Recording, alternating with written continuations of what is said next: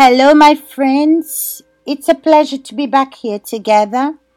And before we meditate, before we start thinking and reading the words of God, let's pray and present this moment to God because He's the one that's going to direct this moment together, that this moment may be productive, not just one more audio but that He may reveal to you and to me the importance of what you need to give, the attention that we need to have towards Him. So let's speak to God right now.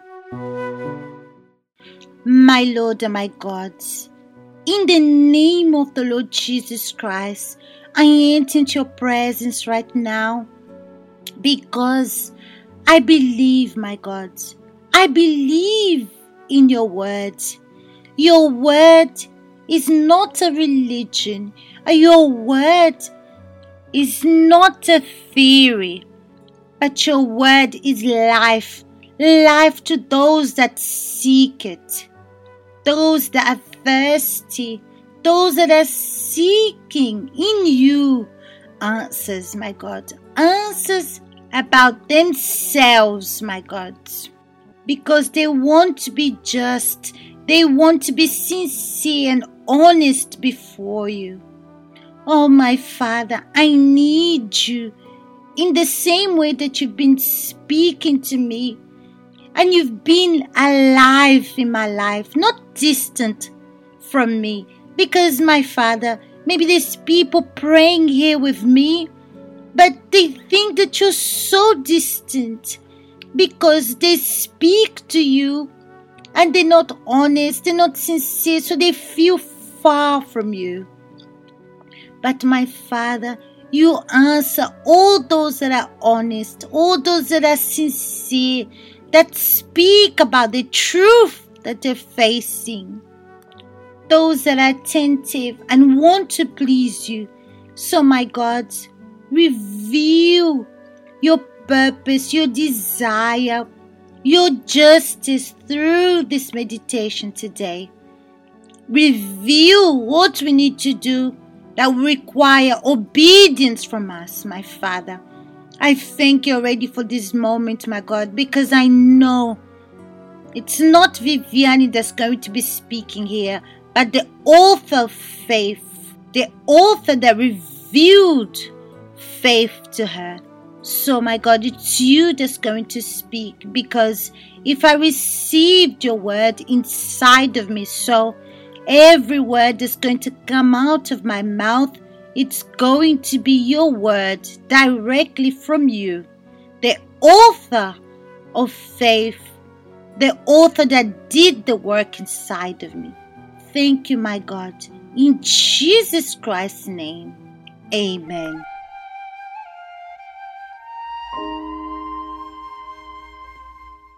So let's read from the book of Matthew, chapter 13, from verse 10. And the disciples came and said to him, Why do you speak to them in parables? He answered and said to them, Because it has been given to you to know the mysteries of the kingdom of heaven. But to them it has not been given. For whoever has, to him more will be given and he will have abundance. But whoever does not have, even what he has, will be taken away from him. In these few verses that we're reading, it's continuation of the parable of the seed. And we've been speaking about each seed the one that fell along the way, the one that fell in a stony place, and the one that fell on a fertile ground. And now you can see that the disciples were getting closer to Jesus. And this simple word speaks a lot about ourselves. When we approach or get closer, it shows in us that we're interested in that thing that we're getting close to. The importance and the value that you have for it. So you value, that means you seek so when the disciples came closer to Jesus, they asked, Why did he speak in parables? So the disciples went to Jesus to remove all doubts, questions that they had. So when you come closer to remove your doubts, because you want to understand, because you haven't understood, that you don't know, even if it might seem silly or foolish that you're being ignorant, but that speaks about the sincerity, the honesty that you have inside of you being transparent and not pretending that you understood when you didn't understand. They revealed their reality and as well they humbled themselves because when you expose what's inside of you, you're being humble. You're not preoccupied about the answer if it's going to be hard, it's going to be something difficult or not. You just want to understand for yourself. And then Jesus answered and said, Because it has been given to you to know the mysteries of the kingdom of heaven. But how is that if they weren't understanding what Jesus was saying? Why was Jesus saying that? Because he knows that those that are interested, that those that seek, that those that are attentive to his word, these ones are the ones that are sincere and honest exposes what's inside of them and looks for an answer and ask if they have a question. They're preoccupied to make sure that they're okay inside of them. Why? Because they want the truth. Because they're thirsty to hear the voice of God. And Jesus continues saying, But to them it has not been given. Them who? Those that receive the word, but they didn't put into practice. They weren't attentive to the word of God. They didn't expose themselves. They didn't show interest in the word of God. They don't want to obey or analyze their lives. These ones shall not be given because he continues saying, For whoever has to him, more will be given, and he will have abundance. Those that have what? Those that are humble, those that seek, those that are thirsty. Remember, Jesus said, Those that seek Him will find Him, and they will have in abundance, even if they don't know. They're going to look, they're going to go after the Word of God. That's what the disciples did. They remove their doubts by asking questions. They're going to expose what's inside of them, no matter who's going to say what or even judge them. And Jesus continues saying, But whoever does not have, even what he has will be taken away from him. What doesn't he have? Those that even received answers from God. They heard the word of God, but they never tried to please God with their life. They never put God first. That's why they're not serious. They don't talk about themselves. They're not humble enough to expose and ask they need help. So Jesus is saying, even those that they received, the things that they received, will be removed from them. So imagine, my friend, you receive the Holy Spirit, but you stop looking at yourself. You stop analyzing yourself. You stop meditating on the Word of God and comparing your life by this Word to see what you need to change. But you're just preoccupied to win other souls for Jesus. And in reality, you want to show that you're doing something. Then review Jesus to this person. Because you will only be a life testimony when this transformation happens inside of you. You don't live by the past because the past is gone. But what about today? Are you still having this intimacy with God?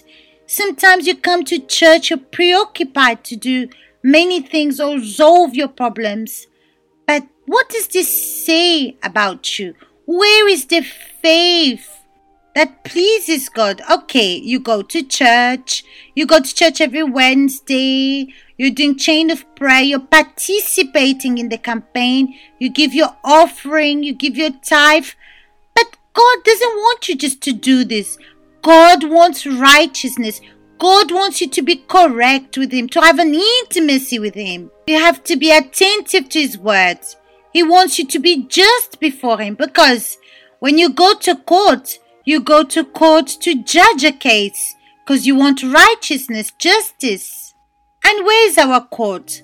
Our court is our faith, our relationship with God demands from us intimacy with Him, communion with Him, having a compromise with Him. It's not just to do, but I have to be worked by God every day. And when He works inside of me, He's going to clean me. He's going to take the things that's burdened upon me, the things that makes me heavy and distant from Him. And the more I hear His word and allow Him to cleanse me with His word, more close I will be to Him. And then I can be this live testimony for the others and not just with words.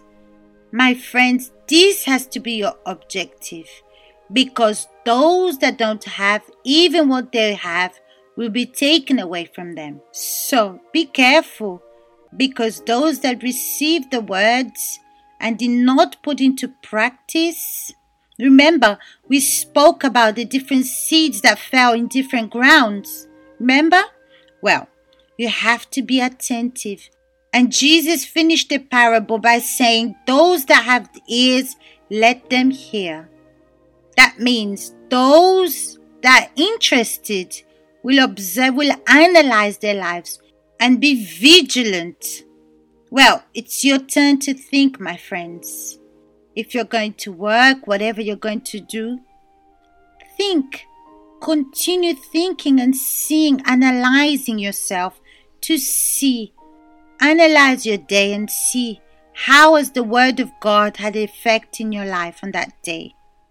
Because if you've been attentive to the Word of God, so you have to have fruits a hundredfold, sixty, and thirtyfold. For one word that you hear of the Word of God, this is a fertile ground. Okay? I will see you next week, continuing to speak about this subject that's very interesting, strong, and sublime. Okay? I'll see you next time.